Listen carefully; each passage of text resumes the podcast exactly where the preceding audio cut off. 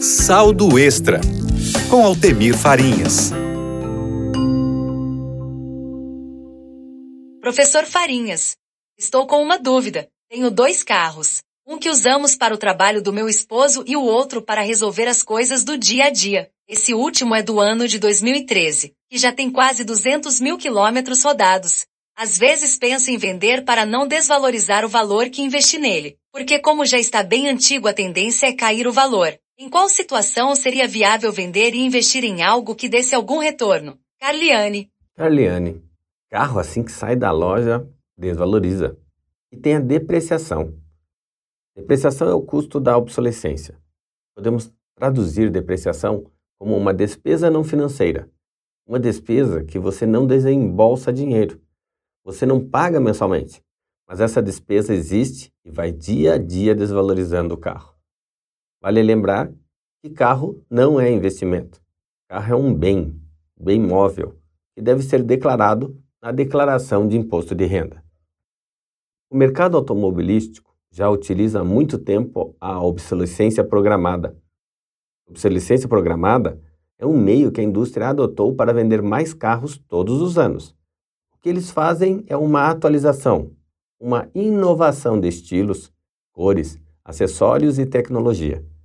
Isso estimula o consumidor a trocar com mais frequência de carro. Aliane, o carro de vocês é de 2013. Tem 10 anos esse velhinho.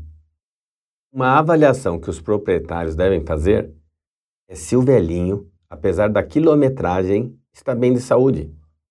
O dono que usa o carro todos os dias sabe a sua condição. E melhor que ninguém, pode dizer se é para passar para frente ou se dá para ficar mais alguns anos. Comento isso, pois existe uma vantagem dos carros mais antigos: o não pagamento do IPVA.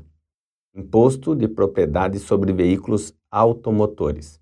Essa isenção ocorre de duas maneiras: por alguma especificidade da CNH do condutor, por ser pessoa com deficiência, por exemplo, e pela idade do carro usado. Mas não são todos os estados que ajudam nessa hora. A isenção é definida pela Secretaria da Fazenda Estadual e cada estado adota um critério. Nos estados de Amapá, Roraima e Rio Grande do Norte, carros como o seu Carliane, com 10 anos ou mais, não pagam imposto. Doze estados e mais o Distrito Federal oferecem a isenção de IPVA para carros com mais de 15 anos de fabricação. Amazonas, Bahia, Ceará, Espírito Santo, Goiás, Maranhão, Pará, Paraíba, Piauí, Rio de Janeiro, Rondônia e Sergipe. No estado do Mato Grosso, a regra só vale para carros com mais de 18 anos. E o estado de Alagoas fixou uma regra.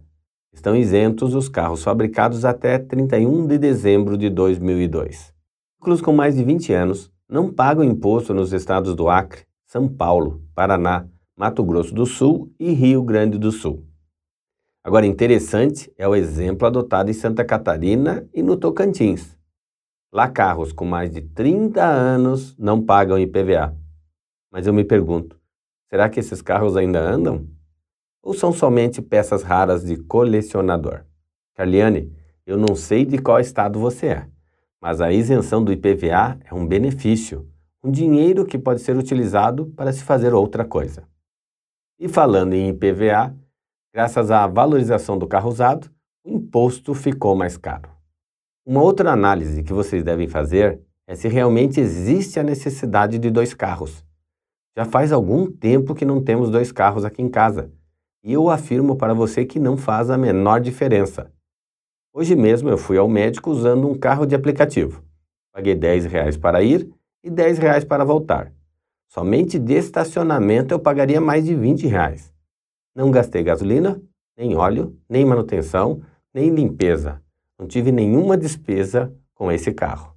Vender o carro que fica na maioria do tempo parado na garagem e investir esse recurso no Tesouro Direto, ou em um fundo imobiliário, ou em ações que pagam dividendos, pode ser a melhor alternativa. Ficar com o carro que não é investimento só vai gerar despesas. Agradeço por enviar a sua pergunta.